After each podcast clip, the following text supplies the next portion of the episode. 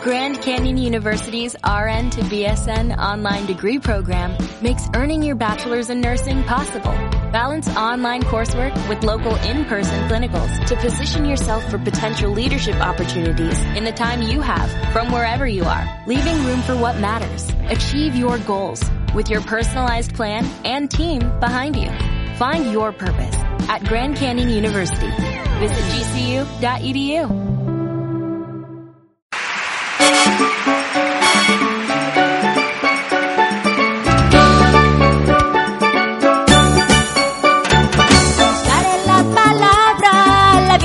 nos mostró.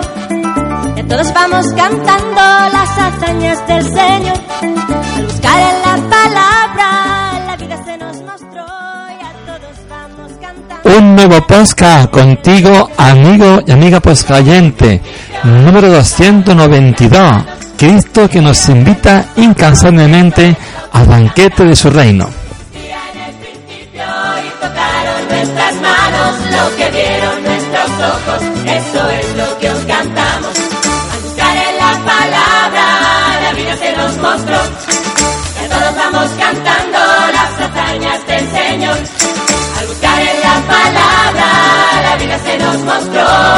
Todos vamos cantando las hazañas del Señor. Lo que existía en el principio y tocaron nuestras manos. Lo que vieron nuestros ojos, eso es lo que os cantamos. Lo que existía en el principio y tocaron nuestras manos. Lo que vieron nuestros ojos, eso es lo que os cantamos.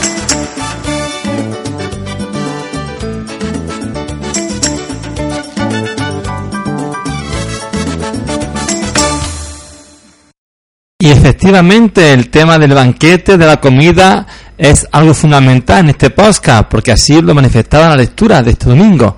Por eso será el grupo Cairo que nos va a recordar la importancia de estar junto a Cristo en torno al pan.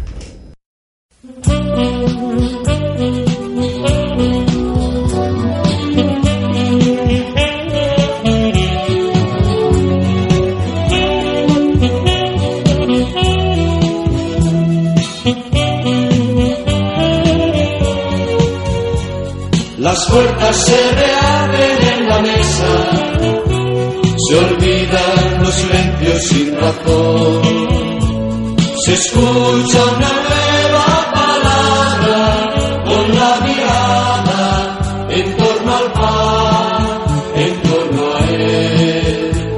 Una mesa que no tenga horarios, mesas amplias con mucho lugar. Platos llenos de gran confianza, compartiendo el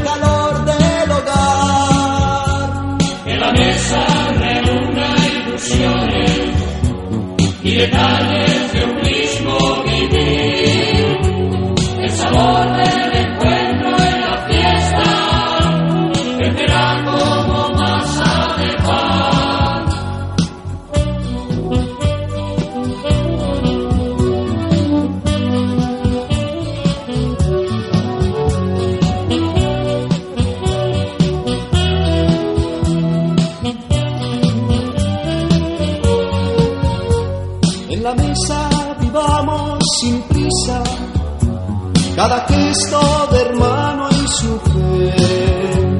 Que la mesa serene las penas, fortalezca los cuerpos y el dar. En la mesa busquemos descanso y un resquicio de tiempo y un tú, de que tiempo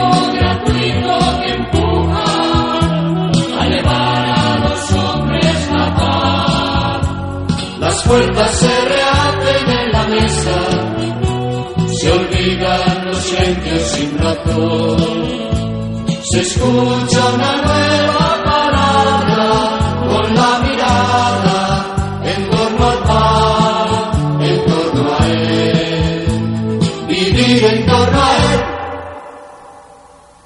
ahora sí, contigo va la reflexión de esta semana, esa invitación a estar junto a Cristo en el banquete de la fraternidad y del compromiso. Un tema que es común a todo lo que hemos escuchado es el tema de la comida. Y más que la comida, el banquete, que da, parece, más alegría. Así lo expresaba el profeta Isaías, el salmo que hemos escuchado y el propio Evangelio. Es una imagen siempre muy importante el tema de la comida, el tema del banquete. De hecho, el propio Jesucristo no hay que olvidar que su momento importante tuvo lugar cuando comía. Cuando comía con los publicanos, por ejemplo, y la gente lo criticó muchísimo, o quizá la comida más importante que nos regala Jesucristo, que es el Joven Santo, la última cena. Y no hay que olvidar que nosotros ahora mismo estamos celebrando la misa, que a fin de cuentas es un banquete, una comida. Tenemos el altar, que es la, mesa, que es el altar, tenemos el mantel, las velas, las flores, y luego su alimento, el pan y el vino, que se van a consagrar. Isaías habla con la imagen del banquete en un sentido de esperanza enorme. Mira, voy a preparar un banquete maravilloso, un festín de manjares suculentos. Fijaros en aquella época, una zona como Israel, con tanto desierto, hablar de un banquete donde hay comida, bebida enorme a punta pala.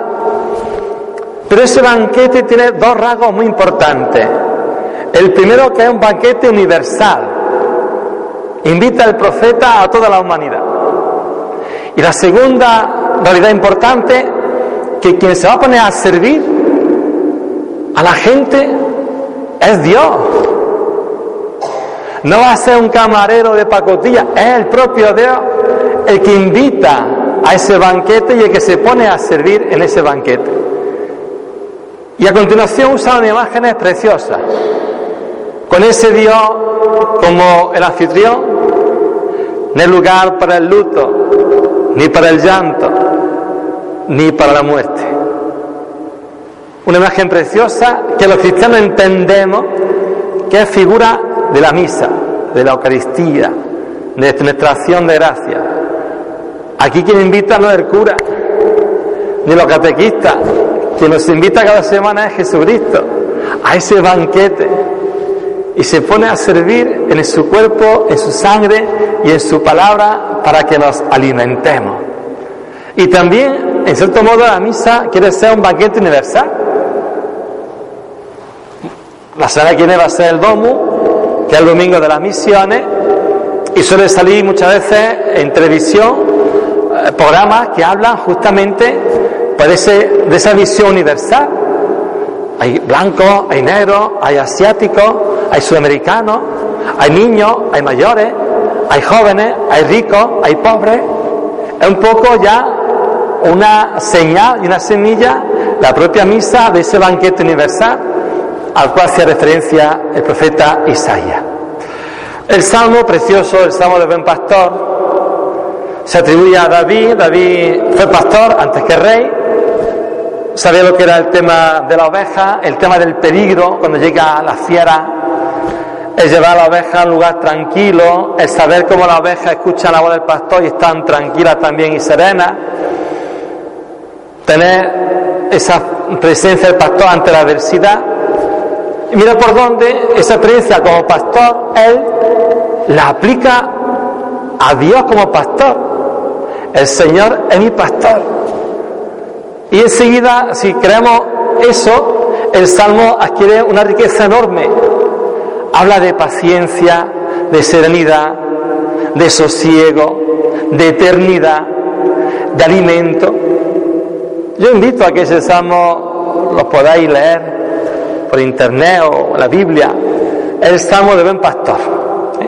Lo hemos escuchado, como digo, yo invito a que nos sintamos parte de ese rebaño, para que sintamos en Jesucristo su fuerza, eh, su serenidad, que nos guía, que nos alienta, que nos acompaña y nos permite afrontar las adversidades, esas calladas oscuras que dice el propio salmista.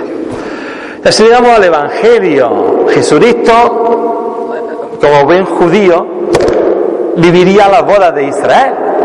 Una boda que no son como las nuestras, de unas pocas horas. En la boda judía de la época le pasa un poquitín como a la boda gitana, duraba muchos días. Y era un momento de fiesta para toda para todo el pueblo, para toda la aldea. ¿Y qué hace Jesucristo? Pues usa la imagen del banquete de boda para expresar el amor que Dios nos tiene. Y no hay que olvidar, como decía al principio, que el propio Jesucristo, su, su comida tenía un gran significado. Porque comer con una persona no era solamente compartir una comida, era compartir un estilo de vida. De hecho, sigue también pasando hoy, ¿no? Cuando queremos celebrar algo, buscamos una comida, un cumpleaños, un bautizo, una boda, algo importante, el santo de la persona, pues enseguida una comida, porque eso crea fraternidad, crea cosas nuevas, etcétera. Pues Jesucristo, como buen judío, vivió lo que eran las bodas de su pueblo. Y para hablar de ese reino de Dios usa el lenguaje de un banquete de boda, de Dios con su pueblo. Pero mira por dónde los invitados empiezan a no ir. Uno no tiene interés, otros van a su asunto, otros incluso matan a los criados que son mensajeros, hace referencia a los profetas. Entonces, al final, ¿qué ocurre? Pues ir a los caminos, invitar a todo el mundo. Y esa llamada también sigue siendo inválida. Dios nos sigue diciendo que no hay que estar parado, que queda mucho camino por andar, que hay mucha gente que no conoce a Jesucristo.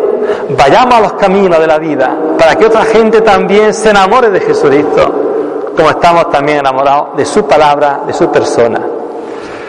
Y en ese ambiente de pronto la parábola que hemos escuchado termina con una cosa un poco extraña.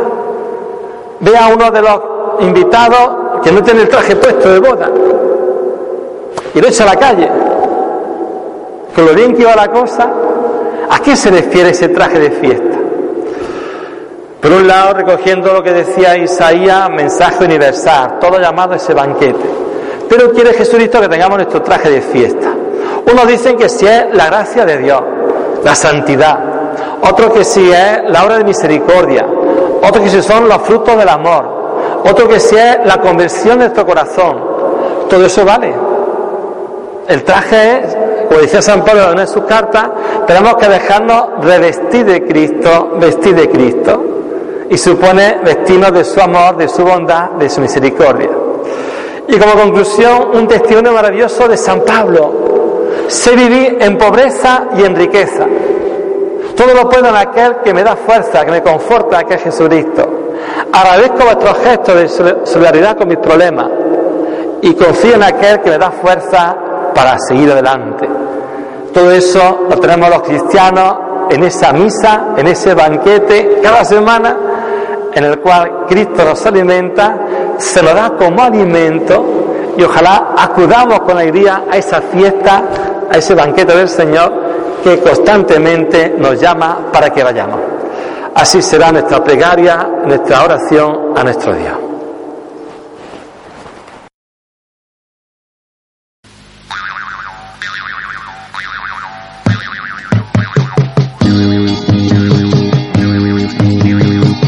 se ha preparado un banquete en el palacio del rey.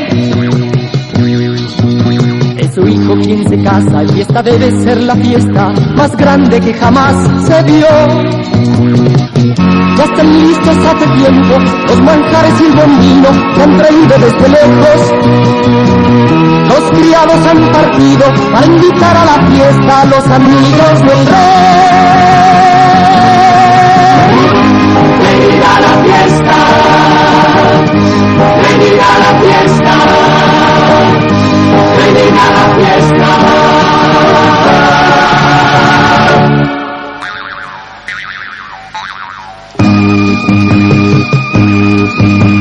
Se hace ya de noche en el palacio un vacío del rey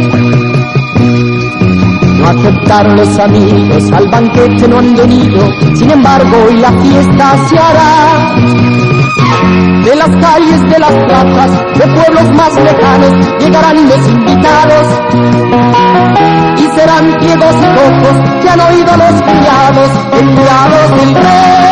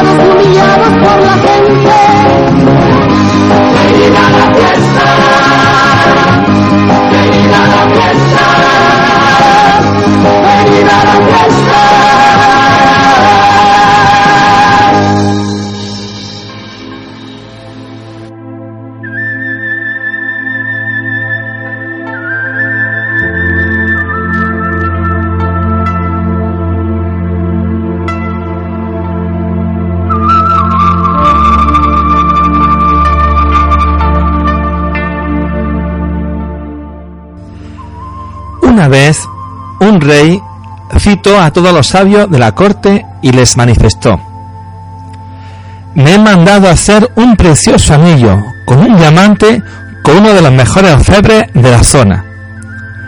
Quiero guardar oculto dentro del anillo algún mensaje que pueda ayudarme en momentos de desesperación total. Un mensaje al que yo pueda acudir en momentos de desesperación o desorientación. Me gustaría que ese mensaje ayude en el futuro a mis herederos y a los hijos de mis herederos. Tiene que ser pequeño, de forma tal que quepa debajo del diamante de mi anillo.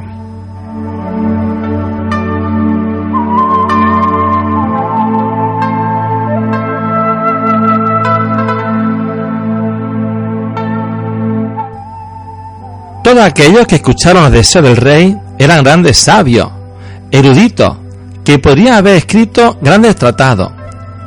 Pero pensar en un mensaje que contuviera dos o tres palabras y que cupiera debajo del diamante de un anillo era muy difícil. Igualmente pensaron y buscaron en su libro de filosofía por muchas horas, sin encontrar nada que se ajustara a los deseos del poderoso rey.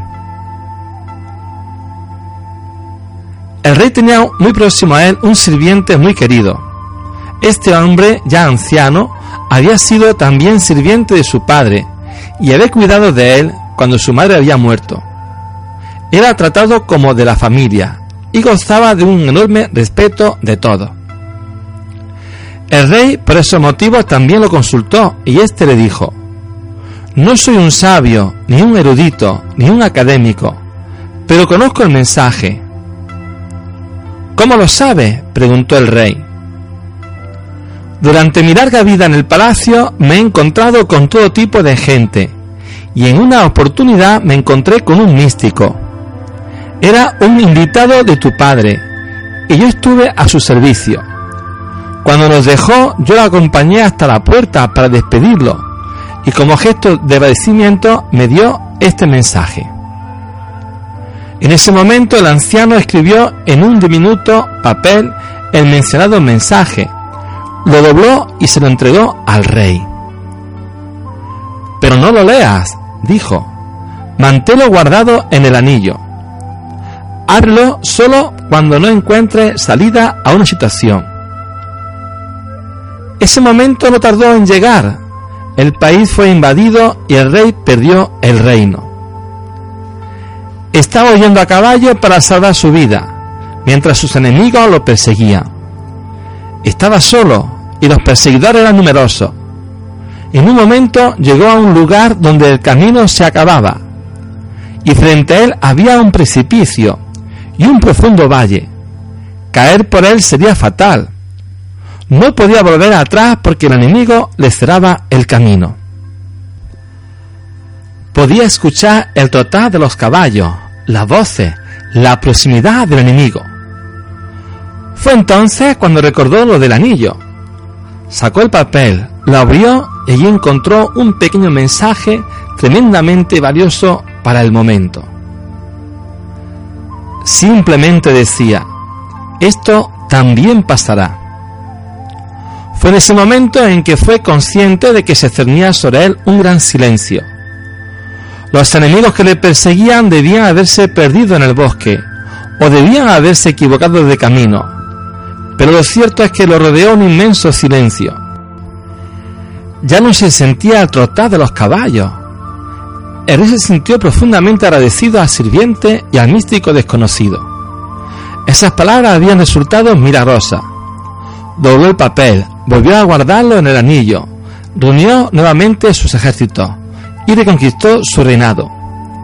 Ese día en que entraba nuevamente victorioso a su ciudad, hubo una gran celebración con música, baile, y el rey se sentía muy orgulloso de sí mismo. En ese momento nuevamente el anciano estaba a su lado y fue cuando le dijo, Apreciado rey, ha llegado el momento para que leas nuevamente el mensaje del anillo. ¿Qué quieres decir? preguntó el rey. Ahora estoy viviendo una situación de euforia. Las personas celebran mi retorno. Hemos vencido al enemigo.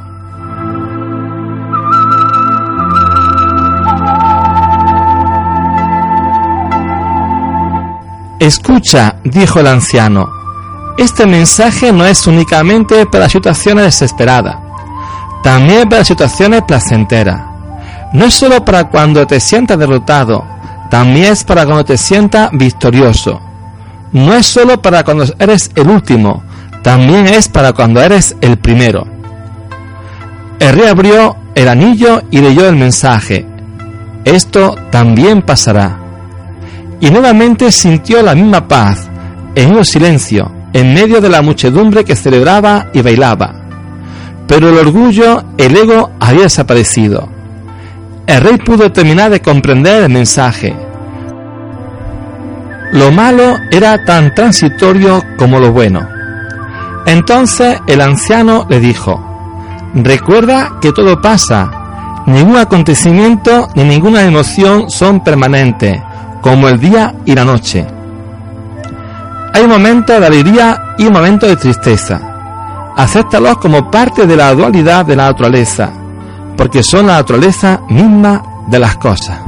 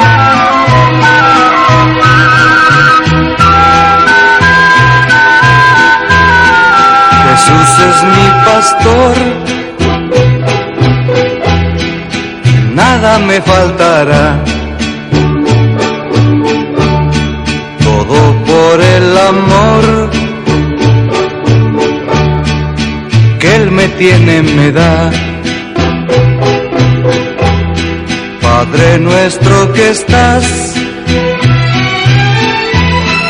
aquí en mi corazón, no te alejes jamás, aunque sea un pecador. Yo creo en Jesucristo al cielo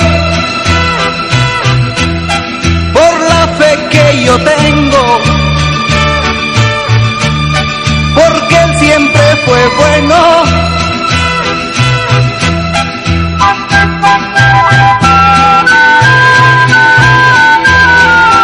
Alabarás a Dios, no importa la ocasión. Para que seas feliz, para que seas mejor. Yo quiero orar por ti con todo el corazón. Dios quiere eso de mí, de todos pide amor yo creo en Jesucristo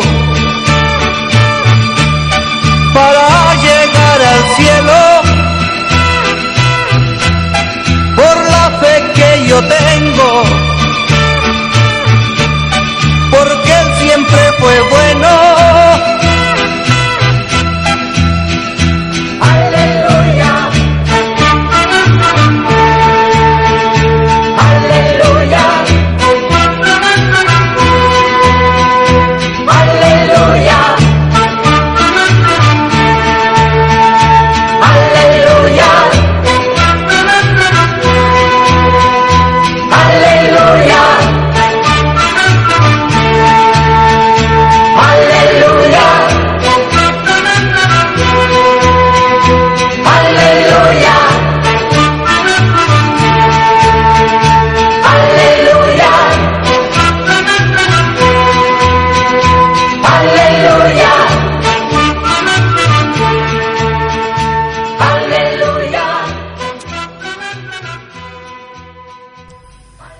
Esa historia que hemos escuchado nos quería recordar un poco el consejo de San Pablo. Sé vivir en pobreza y en riqueza, y todo lo puedo en aquel que me conforta. De ahí que Leodán nos recordaba a Jesús como nuestro buen pastor. Hace algún tiempo surgió un grupo bastante conocido que era el grupo Viva la Gente. Su canción más popular es justamente esa, Viva la Gente. Pero junto a esa canción también tenía otra, y una de ellas se titula Que el ánimo siga encendido. Esta canción quiere recordarnos el compromiso de todos para que la humanidad pueda sentirse algún día no muy lejano en torno a la mesa de la fraternidad que nos trae Cristo, nuestro amigo y hermano.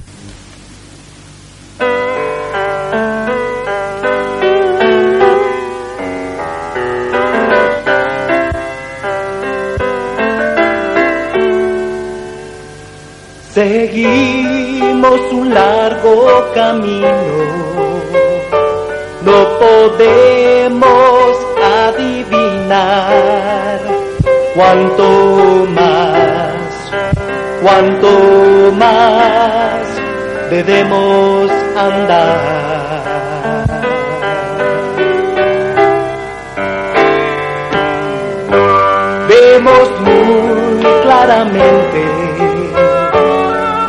Nuestras vidas se van a cruzar, todos van a perder, todos perder o todos ganar. Antes todos preguntaban quién era mejor y quién peor.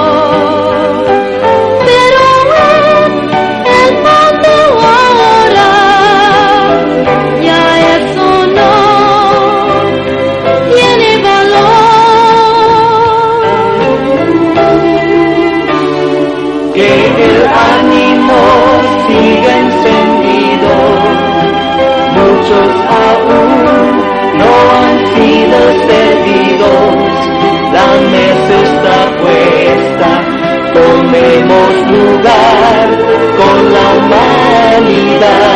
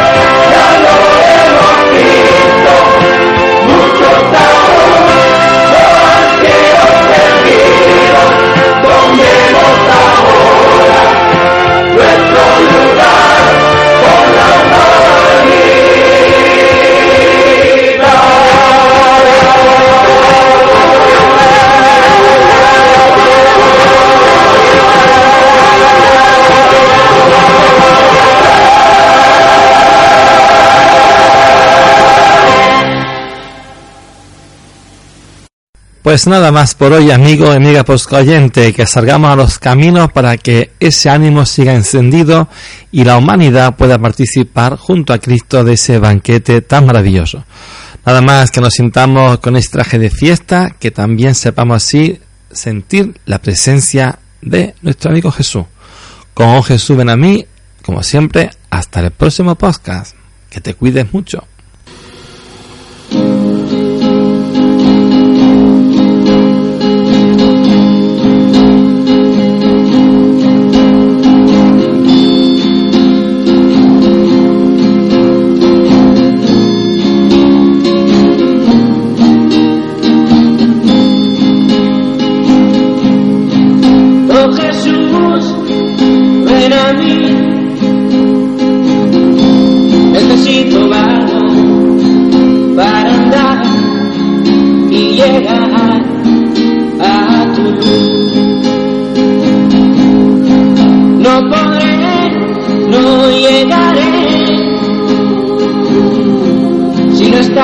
Seguir en mis pasos